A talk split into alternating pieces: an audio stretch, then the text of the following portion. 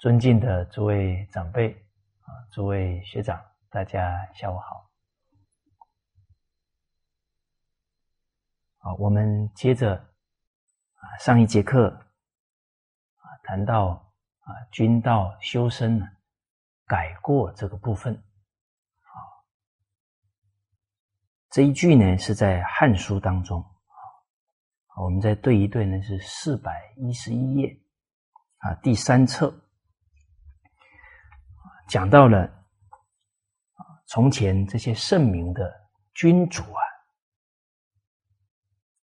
他们很生怕呢，不能了解自己的过失啊，因为了解了过失啊，能改过，才能真正啊办好政治，利益老百姓啊，所以是以诚惶诚恐的心呢啊，来爱护老百姓，来。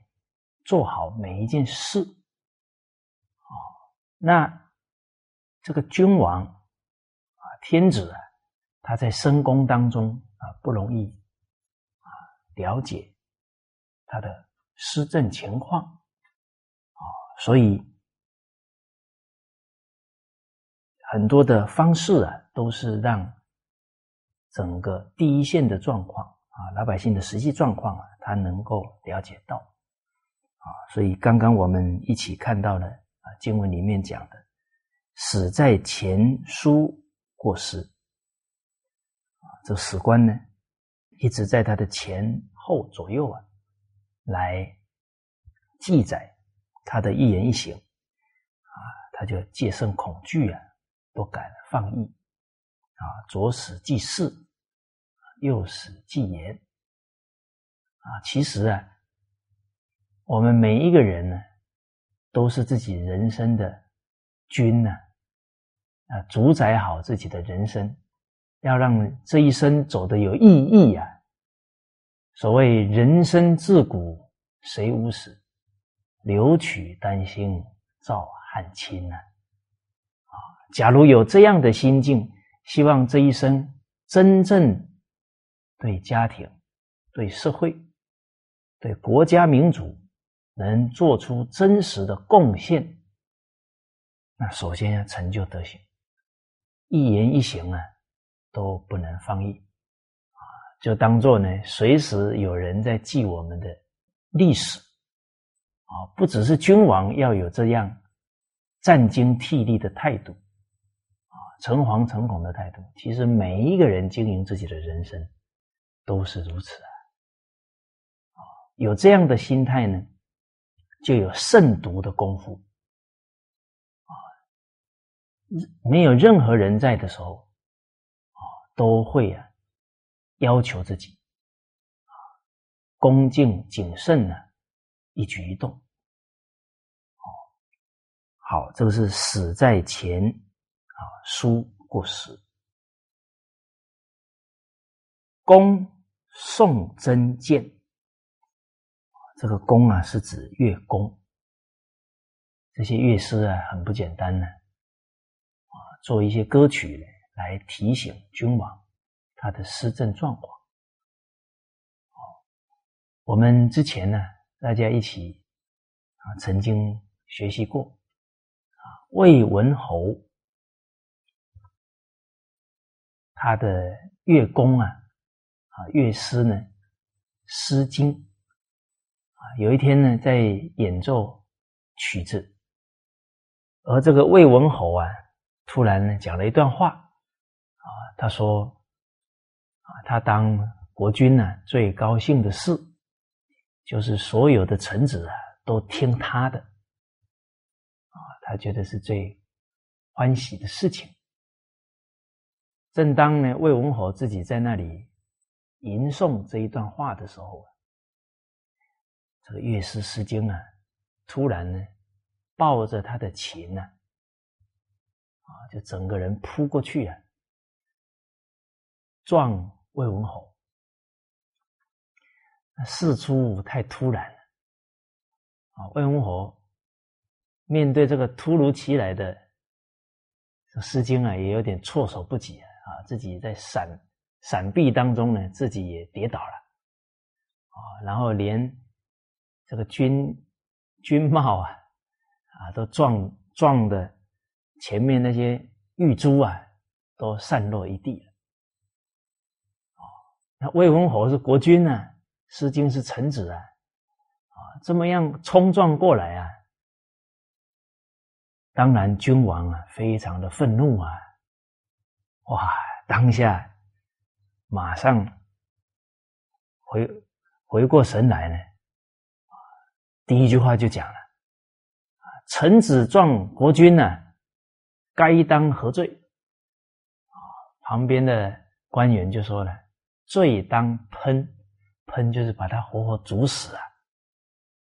啊，因为假如伤害国君呢，这个属于以下犯上啊，这个罪是很大的。啊，所以当下呢，啊，旁边的。”这个军士啊，就把《诗经》架起来了。《诗经》是瞎子啊，因为他们做音乐呢，希望做出更好的音乐来教化人心呢，又怕自己呢，这个被眼睛啊分散整个注意力啊，就完全能够用耳朵来敏锐的感受音乐。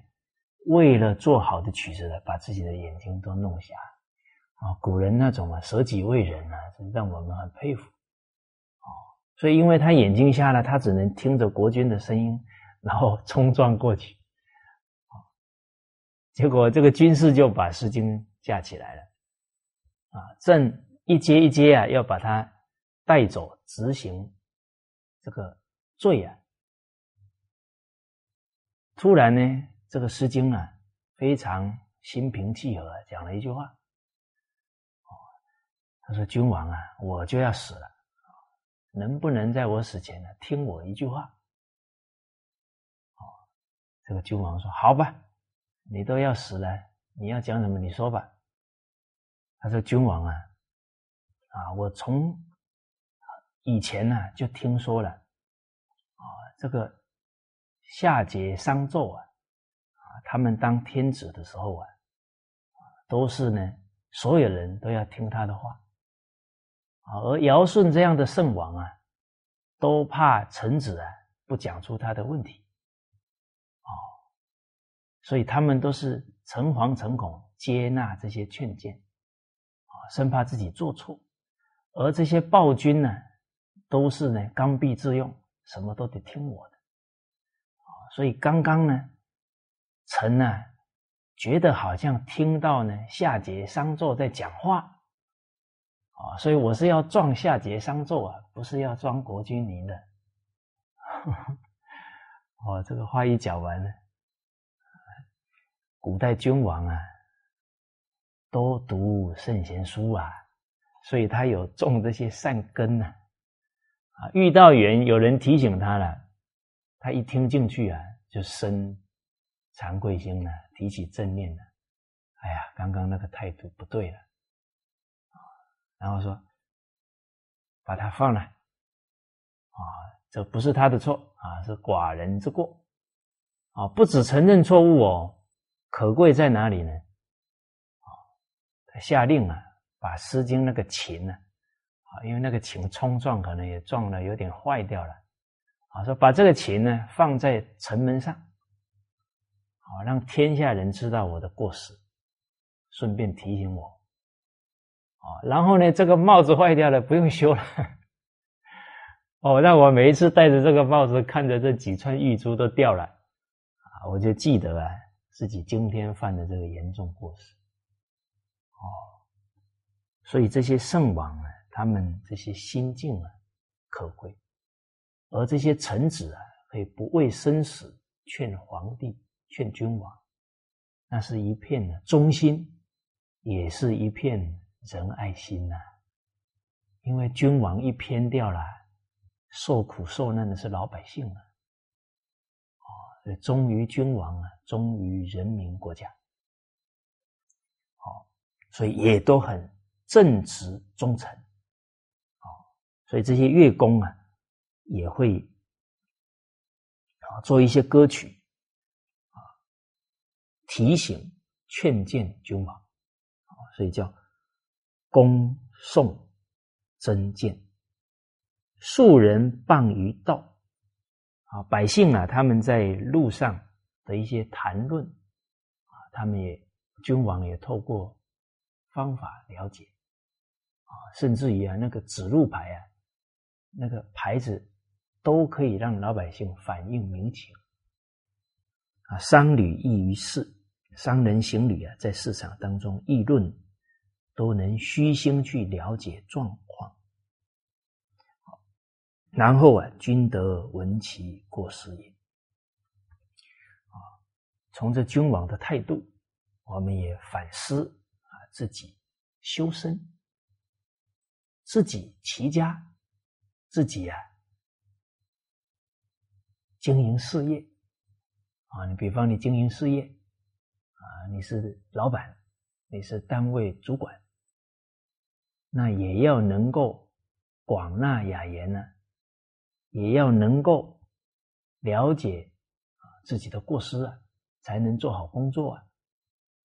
哦，所以这个时候有没有能够啊听闻自己过失啊，能够生欢喜？因为知道过失才能做得更好啊。啊，不愿意听过失的，那还是自己的面子作祟了。要面子啊，可能损害的就是自己的。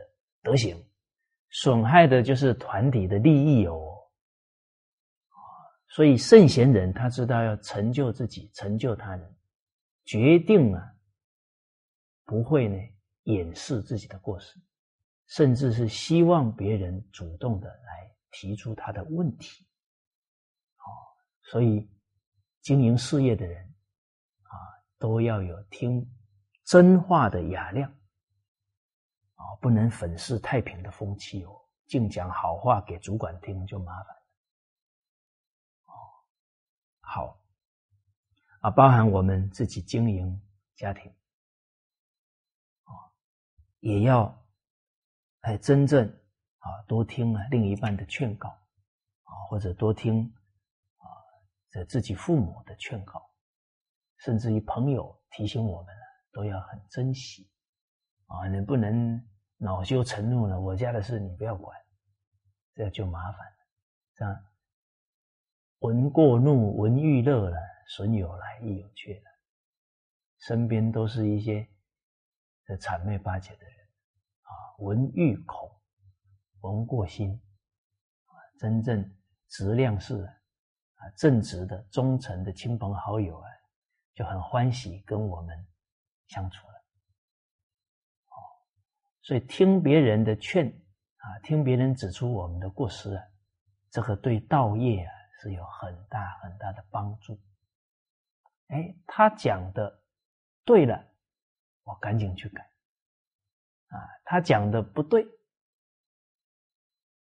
那我们也不反驳啊，因为一反驳，人家以后不愿意跟我们讲。啊，他讲的不对，也是给我们考试。考什么呢？人不知而不愠，人家讲不对的，我们还还是啊，没有任何的情绪能接受。哦，好，好，他假如真的讲不对了，哎，经过一段时间，日久见人心啊，他一发现了啊，上次。讲我们的那个过失，其实我们没有犯。哎呀，我劝他的，他居然没有任何辩解。这样的修养啊，更赢得家人朋友的信任跟佩服。这样就能得福人呐。啊，我们体恤人情，啊，当亲戚朋友愿意劝我们，那他也要。吸吸勇气哦，哦，啊，他肯讲就已经很可贵了，啊，他在讲的时候，我们还带点情绪，还反驳，就会让他不敢讲，啊，那就阻碍他的直言了嘛，哦，哎，我们能体恤，其实人家要讲，我们都还是要鼓起很大的一种勇气的。啊，所以他讲的时候就不要再抵触他了啊，让他放宽心去讲。哎，真的讲不对了也没关系，包容，啊，感激他的对我们这一份爱护的心就对了。啊，哎，日子久了，人家讲错我们也不计较，啊，他就佩服你的德行，而且以后跟你讲什么，他很放松，他没有挂碍。啊，这就真的质量是啊，见相亲啊。好，所以必有容啊，德乃大。啊，有容量大，福就大。啊，最大的福啊，随时有人肯劝我们，我们又肯听，这个人有大福。哎，不止人劝他肯听，面对经典呢，那是圣贤祖宗的给我们的劝告啊。读每一句经文呢，都觉得是对自己的，都非常能接受。那他的人生就是站在五千年的智慧来经营，哪有这一生没有成就的道理？接着呢，经文讲到了闻其过失而改之，啊，透过这一些方法制度。他能闻到自己过失的，闻到以后，更重要的呢，要改正，把它改过来。好，在唐太宗皇帝啊治理天下的时候呢，他是特别重视啊，啊下属的给他的谏言，啊，哎，给他劝了以后呢，他也。非常能够啊调整自己来改过，啊，所以他是真正呢闻其过失，当场去改而改之，而且呢劝的一定是符合道义，所以他建议而从之，啊，只要臣下讲的在道理上，他听了以后马上去执行，所以拥有天下也。他能改过，能行道义，那一定赢得民心啊！所以这个是他们能拥有天下很重要的原因，在改过，在迁善，啊，在行义。在贞观二年的时候啊，有发生了一件真实的故事啊情况，刚好啊，有一个。隋朝时候的官员呢，叫郑仁基，啊，他的女儿啊，十六七岁，啊，这个品德啊，容貌呢，都是非常出众，好像当时候啊，没有人比得上这个女子，啊，结果皇后啊，文德皇后啊，找到了这个女子。啊，等于是帮皇帝啊选了一个好的嫔妃，结果呢，都已经决定了啊，要纳为充华啊，这个是后宫嫔妃的一个官职，充华，相当于正二品的官员，也是很重要的后一个嫔妃了。结果呢，诏书已经出来了。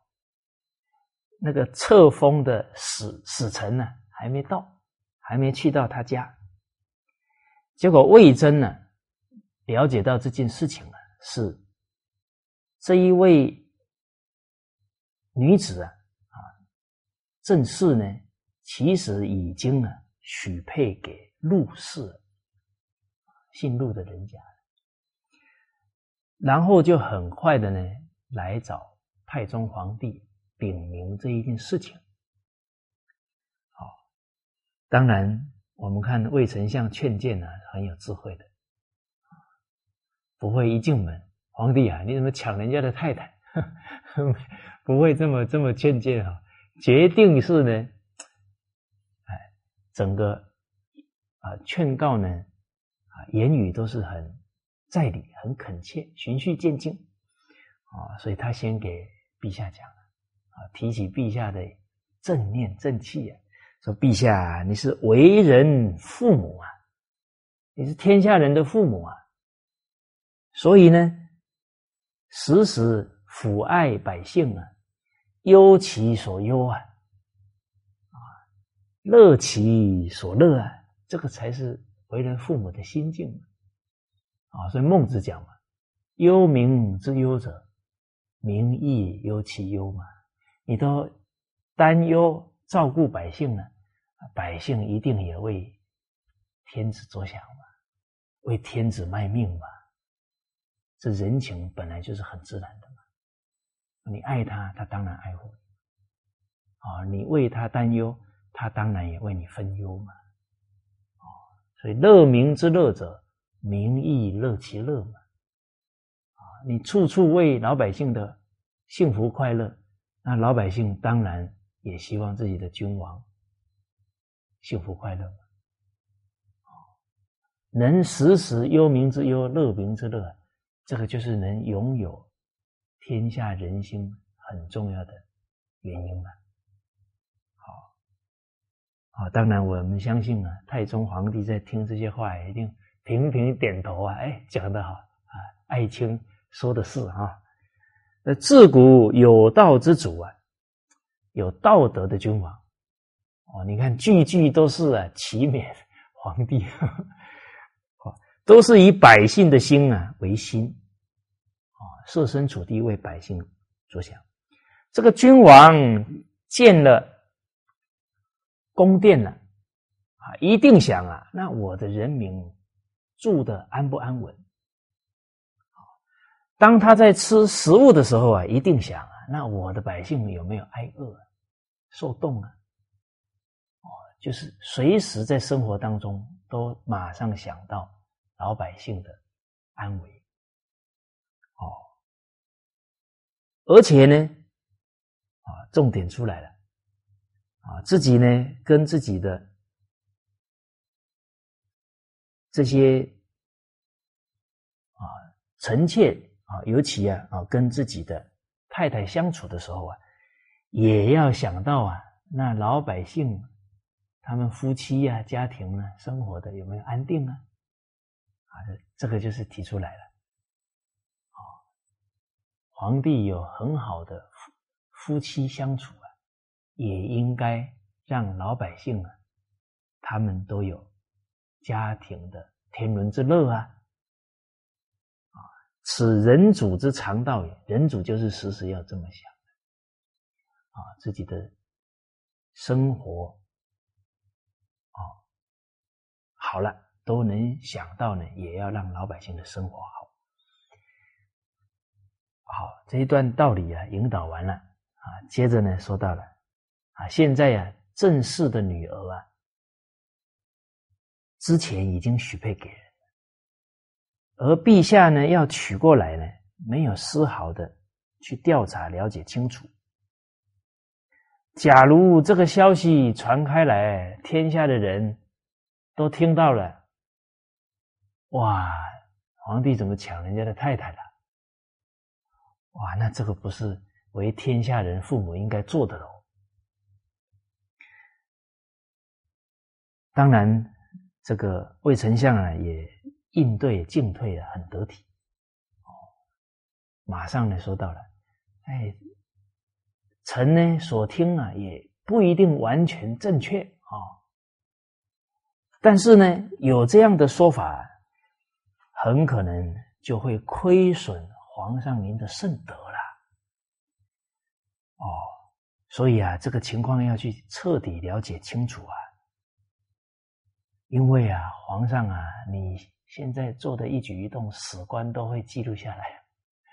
哦，你假如一辈子多好啊，就这一件事就可能一失足成千古恨哦。啊，所以啊，你要留神哦，要思考清楚。太宗皇帝听到这里啊，非常惊恐，哦，马上啊，啊，手书啊，要要澄清这一件事情，而且非常的。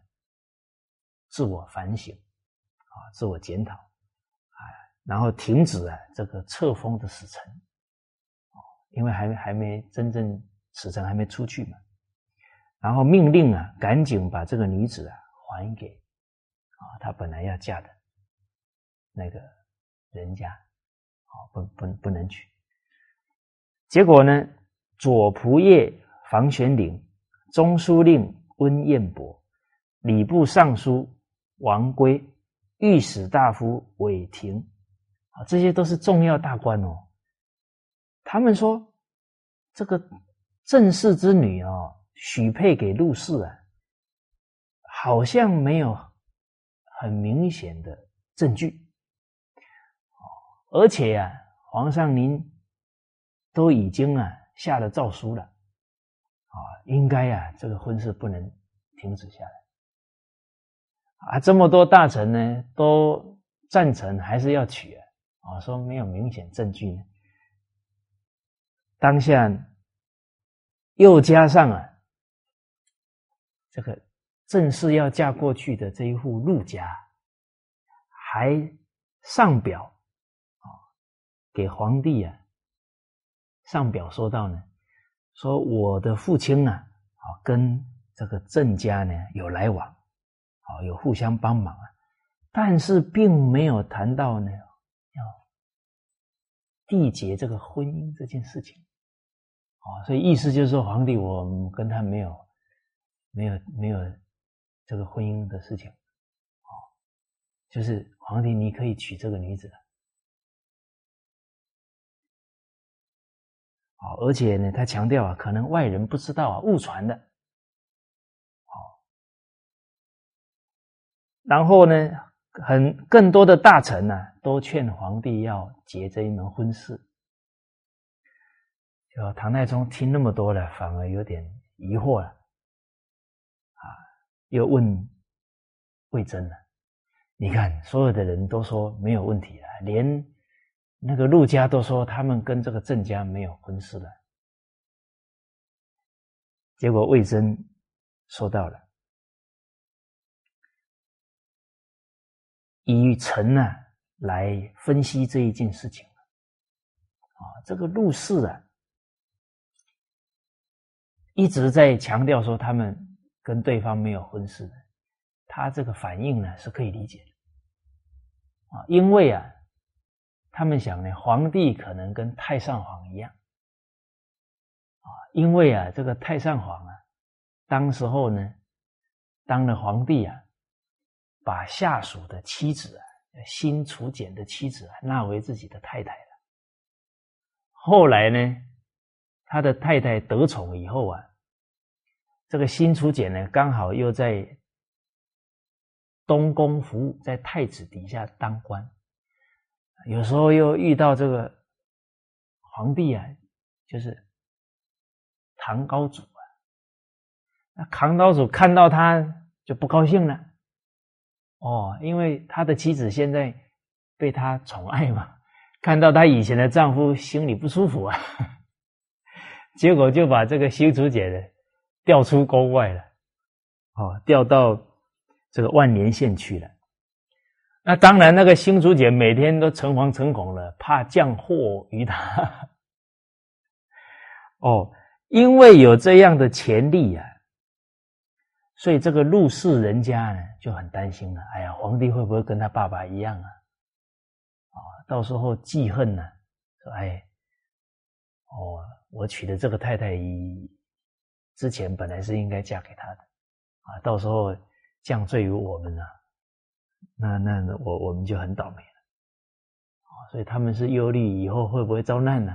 赶紧，哎呀，顺着皇帝的意思啊，让皇帝娶这个太太。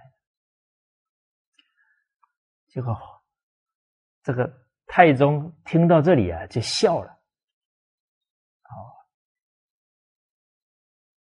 哦，所以，所以外人的意见呢，啊，会有这些情况啊，也很正常。啊，可能大家也顺着我的意思，啊，而且啊，这个皇帝所说的话，人家也未必能够信，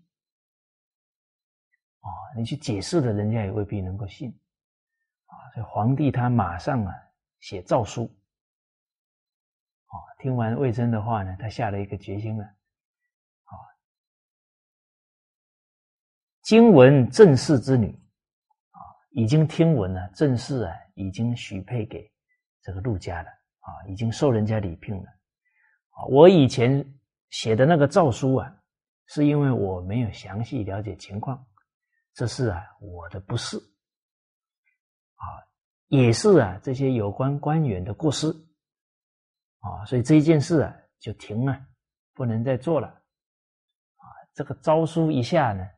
所有老百姓都欢喜，啊，都拍手叫好，啊，大家看哦，真正娶了，老百姓会不会讲这件事啊？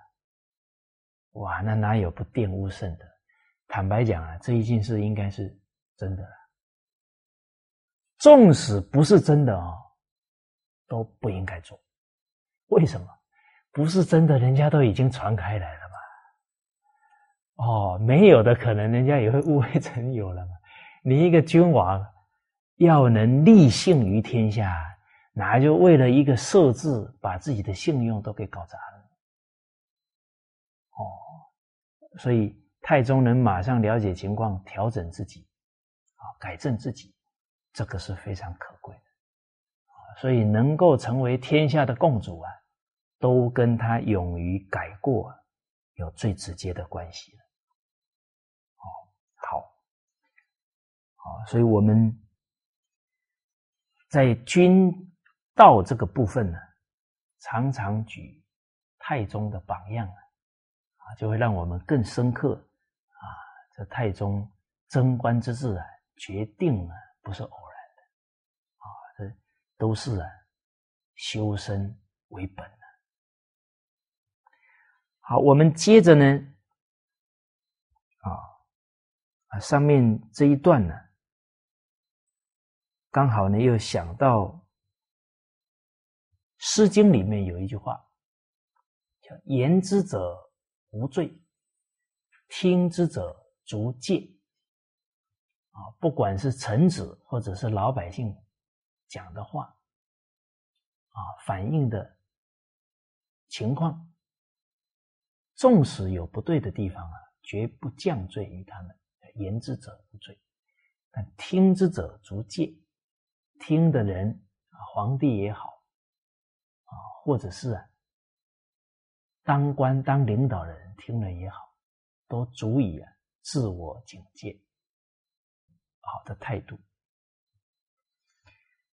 接着下一句呢，也是改过的京剧啊，是在第六册八百零三页讲到的。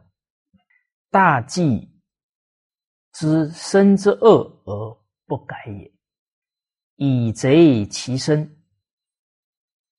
乃上其躯。有行如此，则谓大忌也。哦，我们看到呢，这个大忌呀，就了解到呢，这人生呢，假如犯了这些问题啊，可能人生就毁掉了。哦。所以这些禁忌啊，啊，都是古人对我们深深的恩泽爱护，在提醒我们。好，我们从京剧当中来体会啊，啊，人最大的忌讳啊，是知道自己的过失，却不愿意去改正。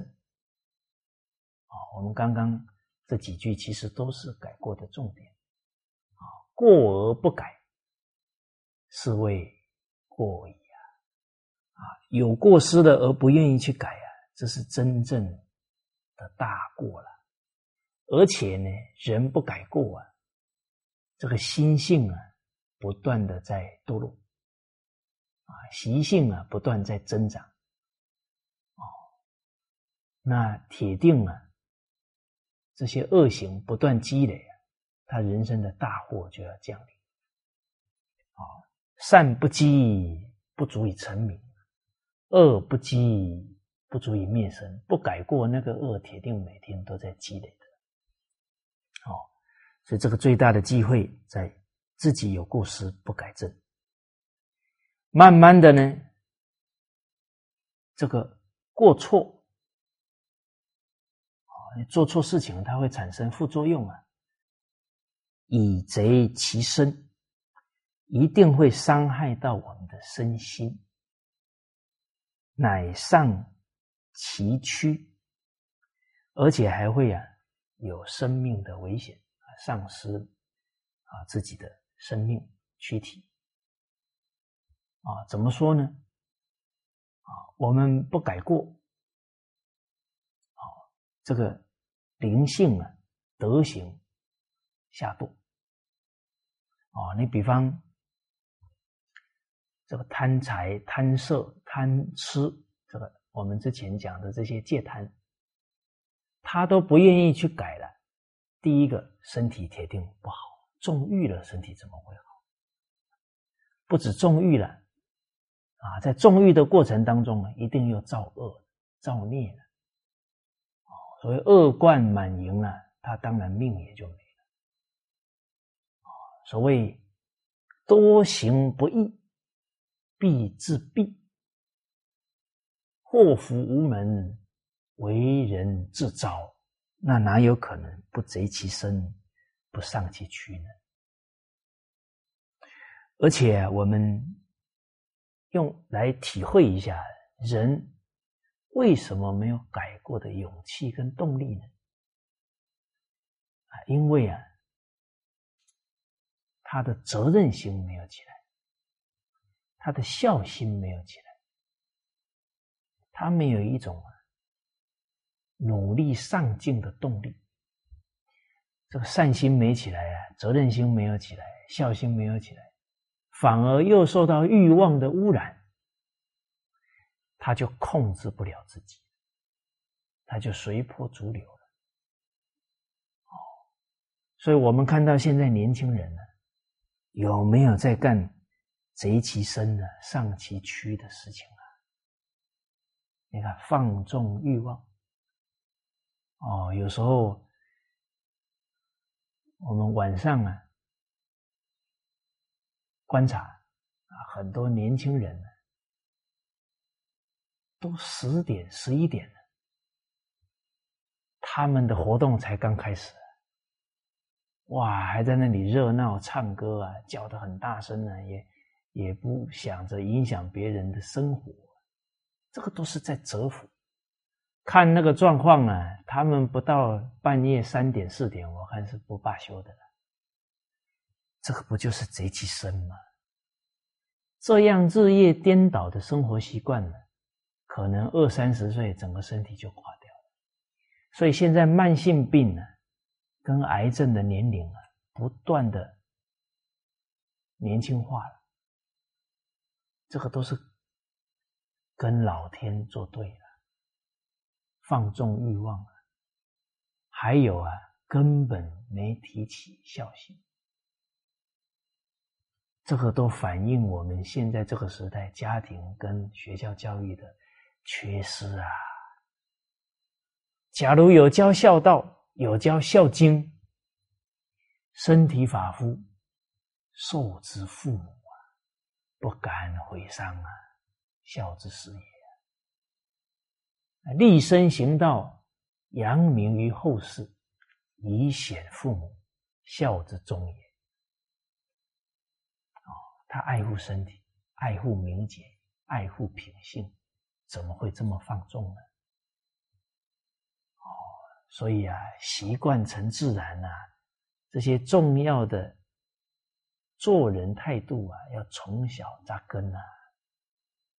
我们现在真的这这些认知啊，因为没有好好的学习老祖宗的教诲啊，忽略的太严重了，赶紧亡羊补牢啊！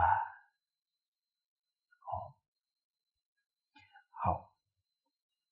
好，所以这个身体坏了，品德坏了。都可能招来人生的大祸。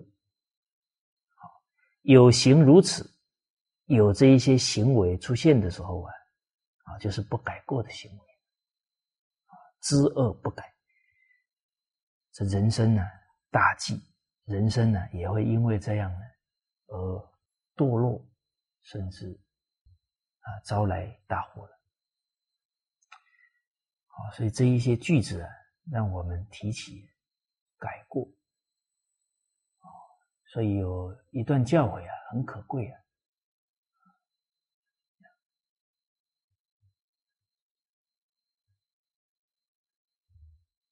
天降之法，先夺其魄；天降之福啊，先开其慧。啊，上帝呀，上天呢，要降福给人呢，先开他的智慧。啊，什么样的人呢？上天会降福啊！冥冥当中护念他们，惭愧、惭愧心的人，奋发、很有志气、自立自强，而且勇于改过，这是天开奇慧的征兆啊！啊，每天都不知道改过了，这个是天夺其魄的。征兆啊，所以每天悠悠忽忽的啊，恍恍惚惚啊，这昏惰、昏昧，很懒散，提不起劲吃饱睡，睡饱吃啊，就过一天算一天然后呢，是非做错了，还掩饰自己的过失，不敢坦诚。一个人是非不坦诚，别人帮不上忙。哦，还有自欺，自己欺骗自己，啊，这些啊，就是天夺其魄了。其实啊，这些道理啊，我们冷静去观察，一个人完全听不进父母、别人的劝呢，慢慢他他的眼睛啊就会呆滞。一个人肯听父母、肯听他人的劝呢。肯定圣贤的劝呢，他眼睛啊是非常明亮的。那为什么会慢慢眼眼睛无神呆滞呢？全部被习气给障住了，天夺气破了啊！这个魂魄啊都不知道飘到哪里去了。哦，所以假如啊我们自己啊常常呢。突然就失神了，恍恍惚惚，啊，那胡思乱想飘出去的，十几分钟才回过神来，要很警觉呀，这个都是罪业之相哦。哦，哎，听听课就打瞌睡了，精神都提不起来，啊，这个要更痛定思痛，要克服。我们接下来呢，再看下一句。在第九册的一二一六页啊，一千两百一十六页。好，我们一起啊来读一下。先民有言：“人之所难者恶，乐知其恶者难，以恶告人者难。”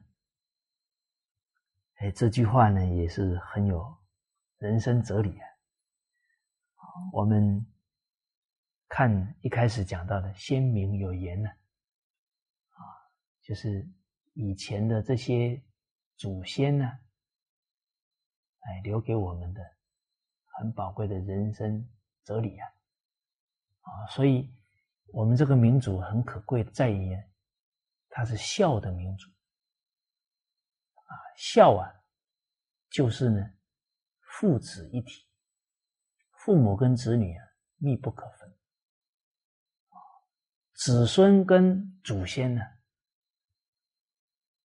密不可分，啊，祖先父母啊时时想着孩子，想着后代，念念为了成就孩子，所以我们整个文化能承传下来，靠的就是孝道，靠的就是。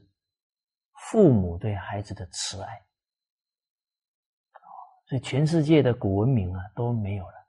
为什么我们还能承传五千年，现在还不衰？都是靠家庭教育啊，就是靠父母的挚爱啊。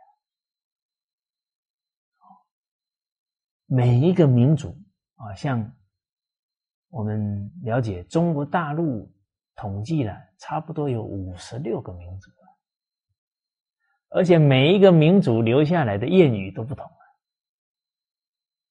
哦，啊，都很宝贵啊，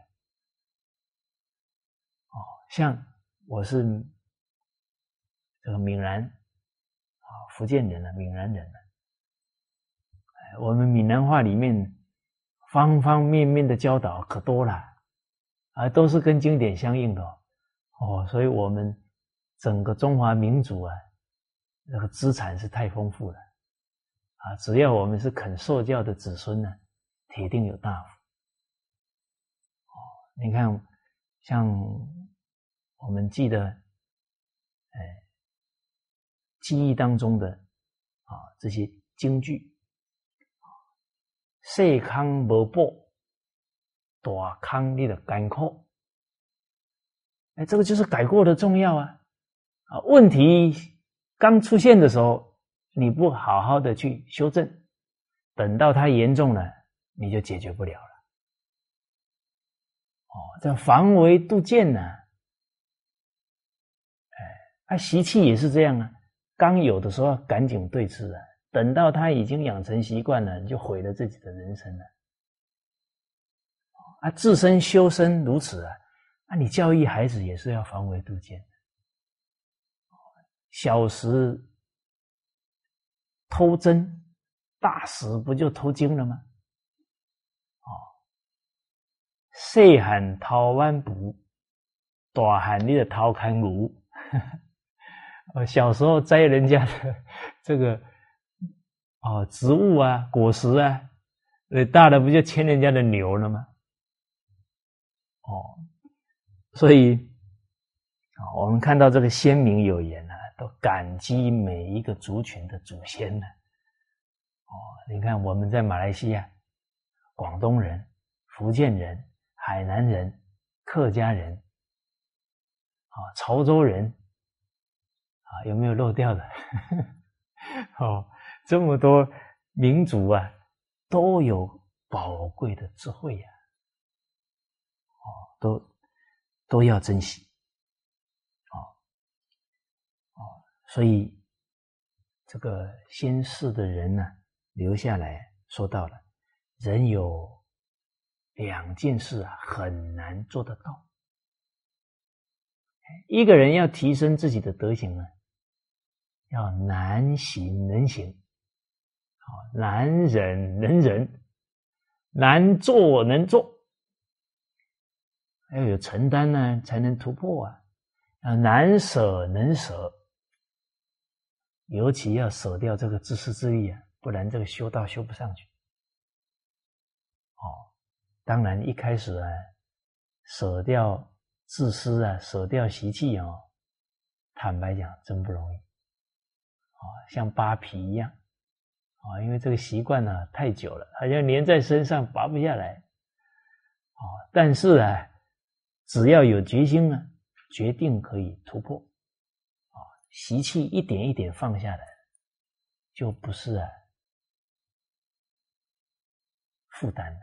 因为这个这习气不改啊，这身心的负担很很重啊，你就变他的奴隶了，啊，所以习气一点一点放下来，身心清安呢，法喜充满。啊，所谓学而时习之，不亦乐乎啊！我们才知道孔老夫子他们的精神生活啊，这么愉快，才体会得到啊！你不真干，不真放下来，那那就经文还是经文而已了，不是我们的生活，不是我们的真实的境界。好，接着提到呢，哪两个是难的呢？乐知其恶者难，就是呢，知道自己的过失啊，他会觉得很欢喜。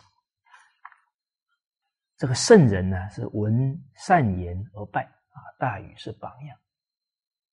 只要人家规劝的对啊，很感激他，给他顶礼啊，感感谢。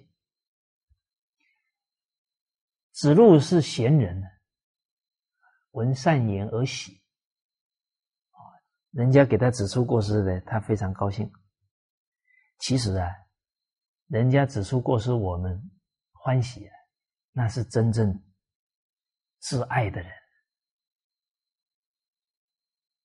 因为知道呢，这些恶不除啊，自己的道业就成就不了了，就变成自甘堕落了。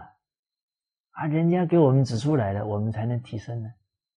所以，挚爱的人决定了，闻过而喜。闻过会不高兴的，那都是不自爱的人，都是呢还顺着自己的面子跟习气来做主了，被习气牵着鼻子走啊，这样的人生特别苦啊！不改过了，时光啊，三年五年就这样过去了，年纪越大越想改啊，越不容易。哦，知过赶紧去改。自己的智慧定力不断提升了，这一生才做得了主啊！哦，才能真正做得了主，才能自在啊！好，好，在贞观五年呢，哦，太宗呢，对着房玄龄啊，这个房玄龄啊，是在太宗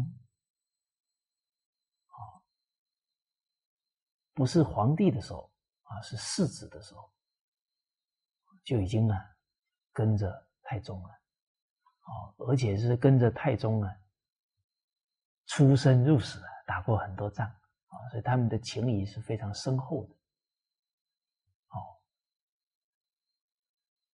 对着房玄龄说到了，从古至今啊，很多帝王啊都很容易呢。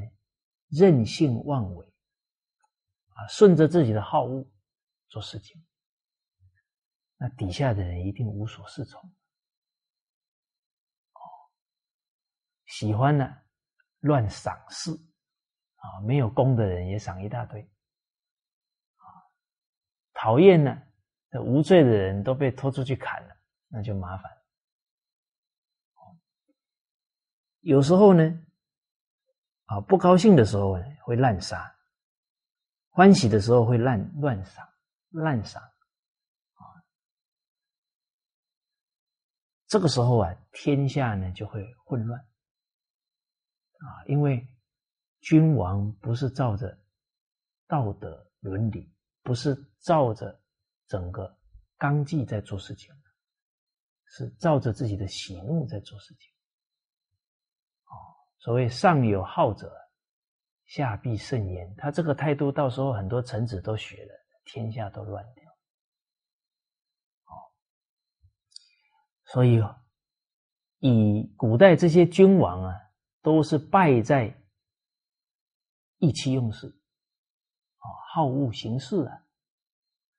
所以太宗觉得呢，他时时啊以这个为借鉴，不敢犯。这样的过错，确实要时时保持这样的警觉性哦。啊，我们看很多皇帝哦，很多领导者呢，一开始不错，啊，结果过了一段时间呢，哎，慢慢的做了一些事情，有了一些攻击了，傲慢也扶不住。哦，我们看隋隋文帝，呃，隋朝的开国君王。他是北朝啊，啊，南朝是宋齐梁陈啊，最后是陈国啊，他把陈国统一了啊，就整个中国就变一个隋朝。结果因为统一了，他就开始傲慢了。哎呀，我的本事太大了，结果隋朝很快就灭亡。这米不有出啊。显克有终，有很好的开始了，但是一贪着了，一傲慢了，一觉得自己了不起了，就开始刚愎自用，败就出现。所以可以啊，慎始慎终的人不多。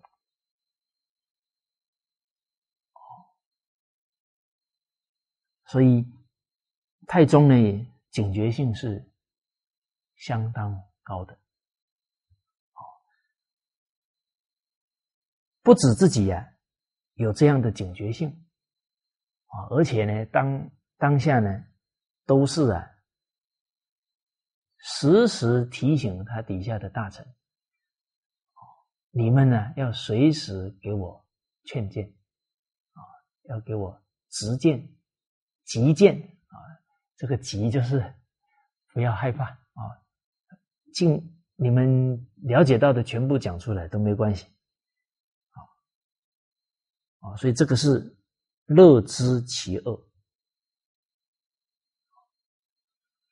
而当太宗在讲这段话的时候啊，他也不忘啊提醒房玄龄啊，其实也是提醒所有的臣子啊，说公等啊，你们呢都是领导者，也应该啊接受别人的劝言哦。所以太宗以身作则之外啊，他也不忘教育他底下的臣子。这个军亲师啊，他当一个军领导者，他也有责任教育他底下的人啊。这一点呢，太宗是做得很好啊。他随时也是抓住机会点啊，提醒教育臣子啊。所以领导啊。还要能教导，还要能训导，还要能劝导底下哦。所以越高的领导者，其实他的责任是越重的，越不轻松。要做好，确实是要下很大的功夫。尤其这个时代呀，年轻人呢也缺乏。伦理道德的基础，所以我们为人师啊，为人父母，为人领导者，要更有耐心才好。啊，所以劝这些大臣们啊，你们劝谏我啊，同时你们自己也要接受你们下属的劝谏。啊，怎么可以呢？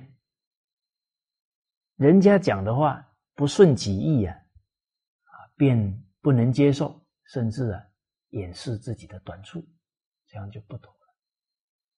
啊，所以《六祖坛经》当中啊，大师给我们教诲啊，其中有一句啊，说到了改过必生智慧，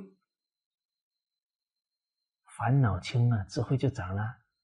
护短心内非闲，掩饰自己的短处啊！当下那个心态就已经偏离在道中了，心就不闲人了啊，心就落到掩过是非上了啊，落到好面子上面去了，甚至落到嗔恨心了，哎，看人家不顺眼就麻烦。所以，若不能受见呢，焉能见人？假如我们自己都不能接受别人劝谏呢，我们还有什么资格能够去劝别人？其实自己都看不清楚自己的问题，还能看得清楚别人的问题？哦，这欲知人者啊，先知之。哎，自己有德行了，能接受别人劝。再去劝人呢，人家服气呀，人家佩服你的德行。哦，所以这一句话呢，其实很有深意啊。一个人不能接受劝谏呢，他也没资格去劝。一个人不是一个好学生呢，他也没资格去当老师。一个人不是一个孝子，他也不可能是一个好父亲。啊，一个人不是一个好下下属啊，他也决定不是一个好领导，他根本就没有根，没有基础所以，君子务本，本立而道生。啊，我们现在啊，人没有这些提醒，都好高骛远，都不肯实实在在呢扎好自己德行能力的根基，都想要呢一触可及。你看年轻人啊，他硕士毕业了，大学毕业了，他就想我出来就当主管，这不这个心态本身都不对啊！啊，他不从基础做起，他怎么知道为人臣的这些态度？他怎么积累智慧呢？他怎么积累能力呢？只想着啊，我马上就变空中的元帅啊，空降的元帅。其实啊，那个都是纸上谈兵啊，没有办法感动人心的。所以很多企业家其实不懂这个道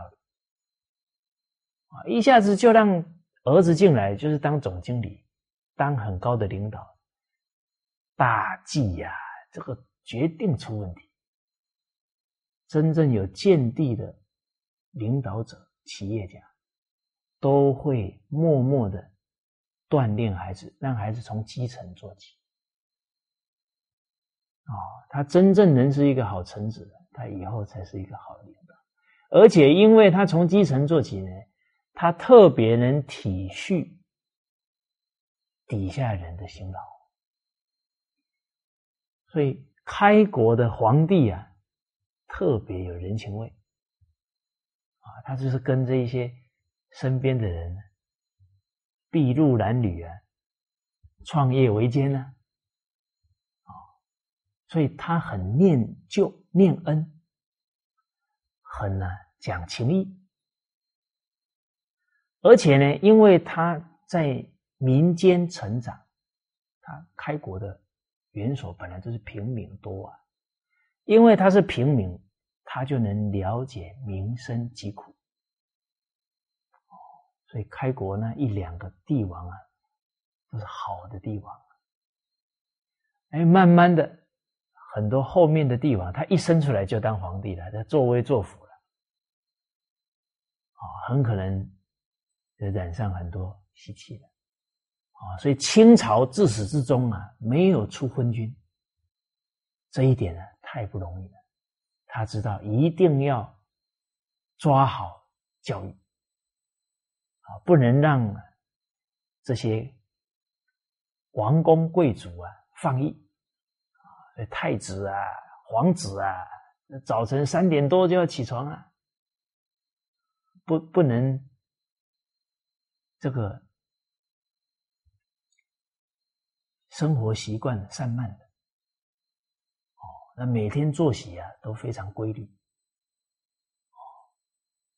哦，所以教育贵贵富贵的人呢，其实难度是很高啊。我们待会啊也会讲到这些京剧啊。好，哦，所以君子务本。啊，我们要真正能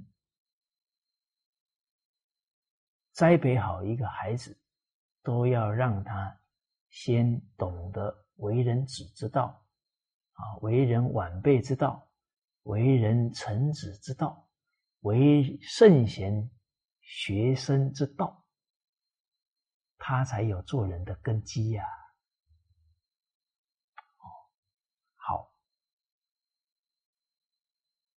啊，所以这一这一句话呢，也同时提醒我们：我们现在虽然可能当了父母了，当了领导了，可能也当了老师了，可是我们呢，人贵自知啊，其实呢，自己啊，也没具备一个圣贤弟子的样子，结果。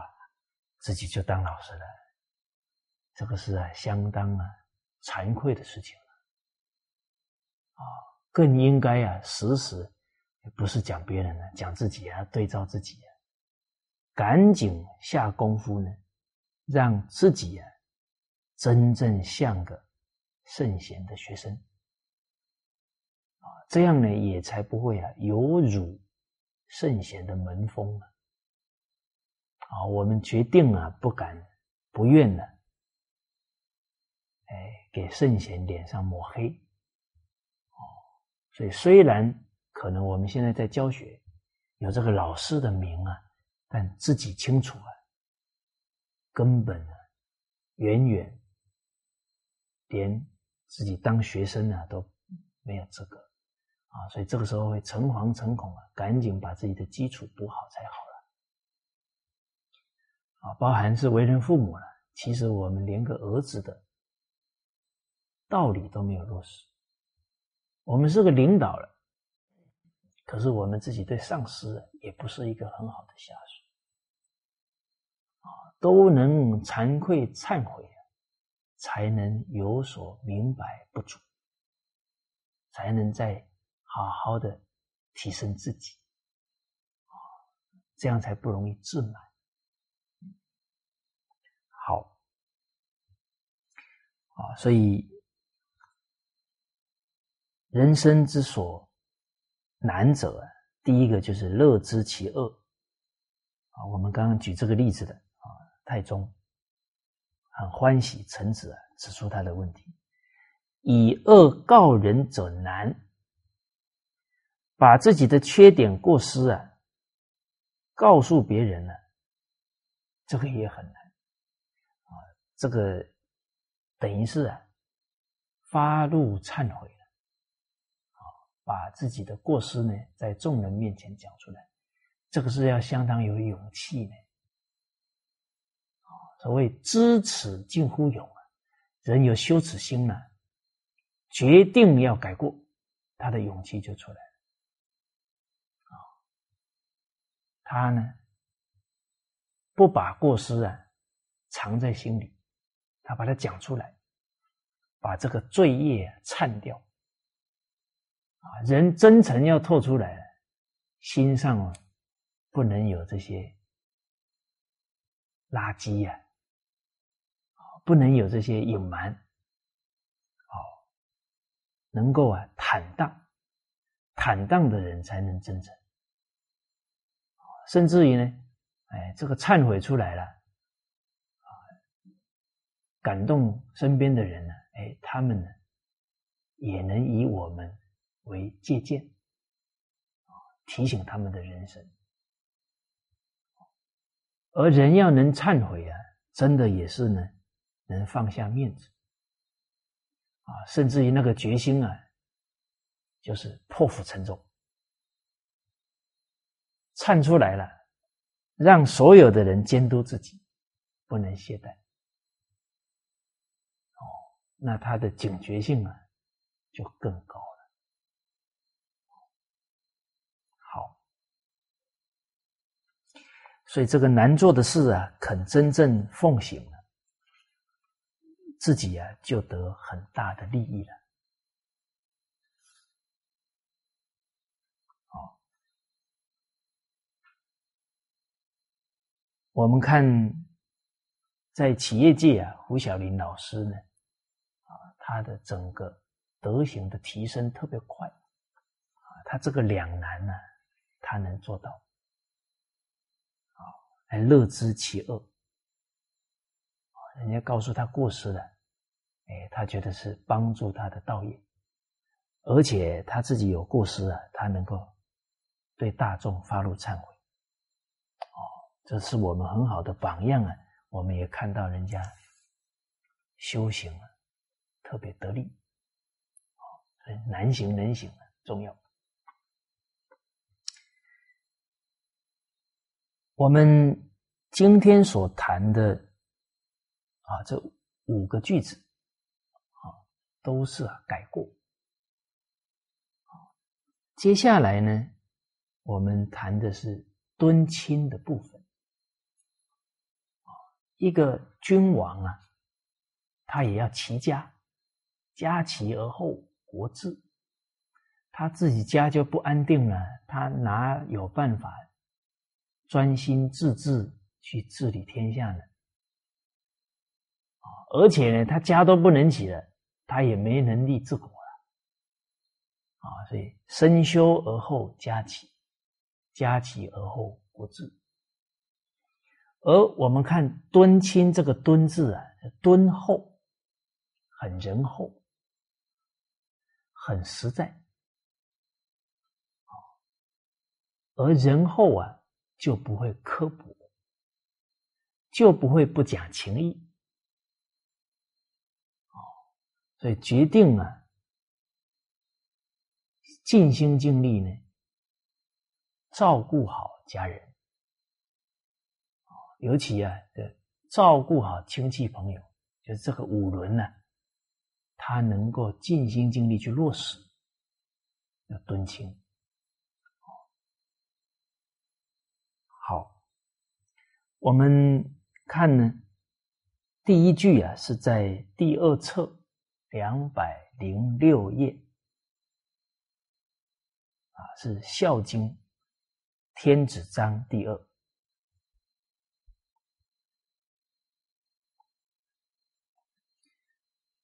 啊经文讲到了啊。这个《孝经》呢是孔子无问自说。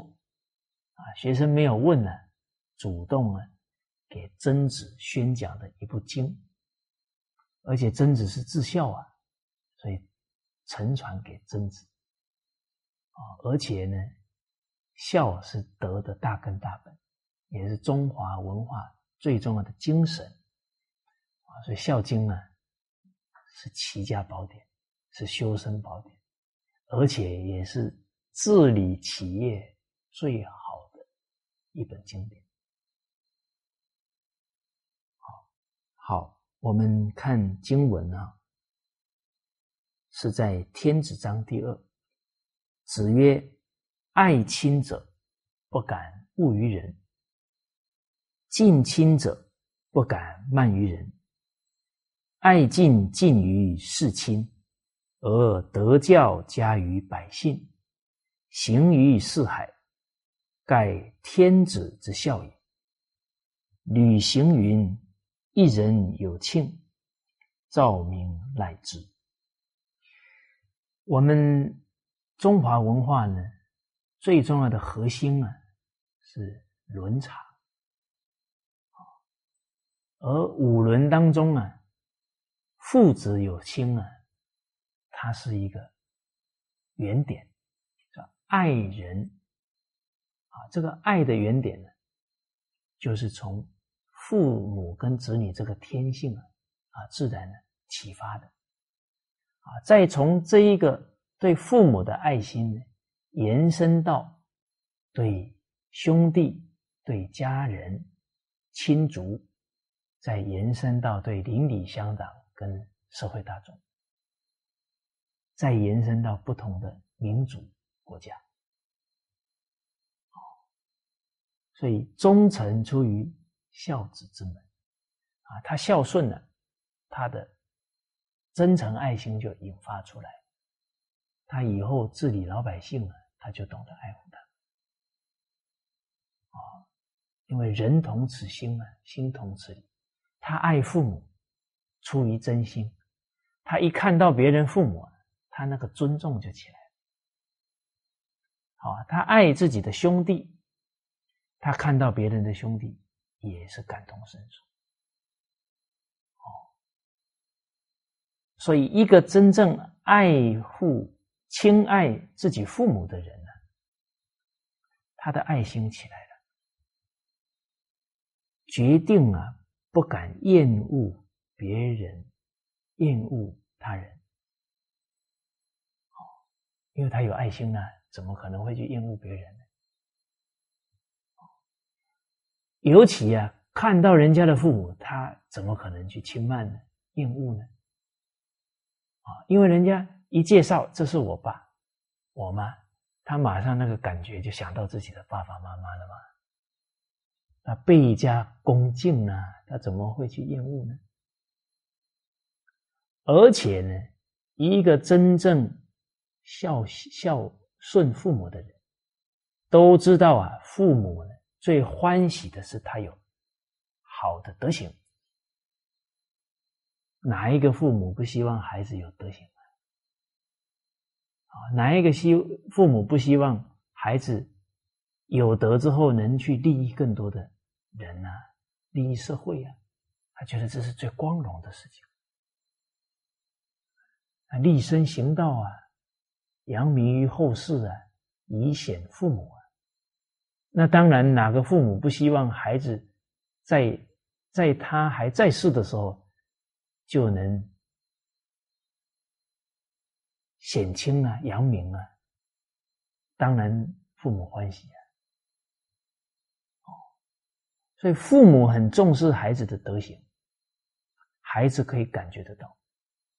这个时候啊，他一言一行、一举一动啊，都要让父母安心啊，不能让父母担忧啊，所以他重视他的身体健康，重视他的德行提升。他不敢骂人呢，他一骂人呢，这个事传出去，传到他父母耳里，哎呀，我儿子怎么这么没修养？还得罪人，你看父母要担忧多多少时间？哦，哎，假如都是跟一切人和睦相处的，哎，这个情况传到父母那里，哎呀，这我这一辈子不用不用担心了。哦，所以今天假如厌恶他人，这德行有损，父母知道了多难过。爱亲者决定不敢让父母再多担心他，所以不敢误于人了。哦，从同理心来讲，从戒慎恐惧啊、修养德行来讲，他都不敢误于人。近亲者不敢慢于人，好，能够尊敬自己的父母。啊他本性里面的恭敬呢，也引发出来，所以他恭敬了，他也不敢去对其他的人傲慢怠慢，尤其啊，对人家的父母也是恭恭敬敬啊。我们自己在家里面都是恭敬侍奉父母，也不可能对人家的父母。以及对他人不恭敬，啊，而且呢，对他人不恭敬了，就是随顺习气，就是啊，忽略自己的道德了。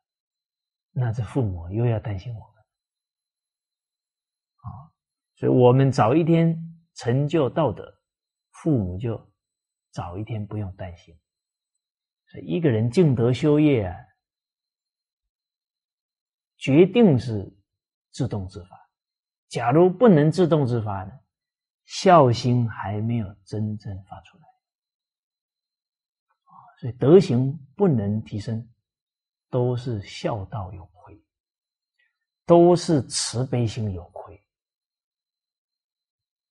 习气做出来，总要看清自己的不足啊，在这个根本当中啊下功夫。真正啊用心啊，用至诚的心来孝养父母啊，在奉养父母过程，时时看自己的心地啊，有哪一些偏颇啊，有没有对父母不耐烦，有没有对父母不恭敬啊？一发现呢，痛定思痛，赶紧要对治。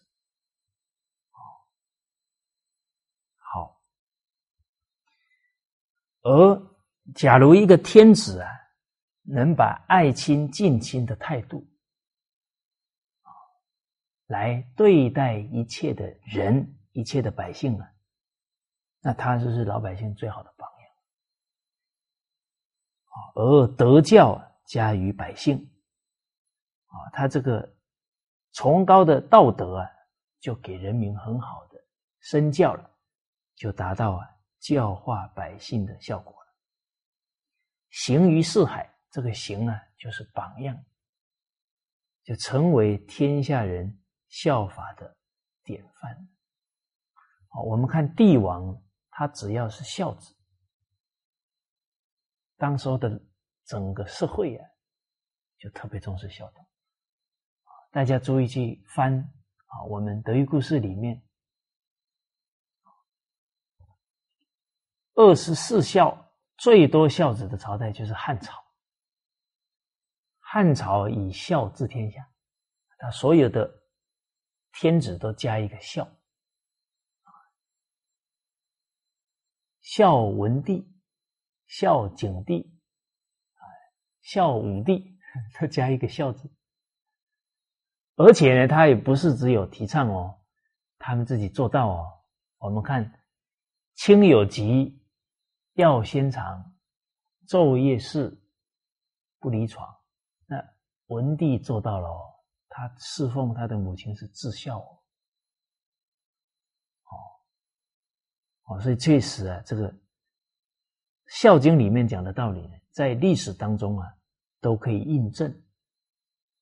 而现在呢，我们看到很多企业团体啊，他们也在学习传统文化，也在立行啊。以前啊，员工啊，岁末。大会啊，以前就是吃啊，唱一些流行歌曲啊，啊，好像狂欢一下就过去了。哎，现在啊，在这个大会当中啊，啊，都请到员工的父母啊，啊，然后来一起参与啊，然后公司呢也感激员工家人父母的支持，甚至啊，这个老板呢。把自己的父母啊请到现场，啊，亲自啊给父母跪拜，啊，给父母洗脚，啊，那种真情流露啊，当下的整个员工大会啊，大家都是感动的流眼泪，啊，他是企业的老板啊，他能这么样爱敬孝养父母，那他的德教啊也会加于他的员工。啊员工是打从内心啊佩服他的德行啊，他也是行于四海啊，行于他的公司了啊。这《孝经》啊，每一个领导者最好的盛典啊，所以这里讲到呢，盖天子之孝也，这就是啊天子行的孝道。天子的孝道啊，不只是奉养自己父母。还能够以自己的身教，让天下人都懂得孝，他才尽到孝道。哦，所以今天我们在哪一个身份、哪一个角色，我们假如没有能敦伦敬分，就是不孝，因为我们的德行有亏了。我们今天当公务员。没有能做人民跟政府最好的桥梁，那我们的父母知道了多难过啊！哦，那我们不是白领国家的俸禄了吗？我们今天在学校教书，哎呀，对下一代负责任哦。假如我们不尽心教导孩子，那我们的父母觉得很丢脸啊。哎呀，怎么当老师领国家俸禄了，还不尽心尽力教育下一代？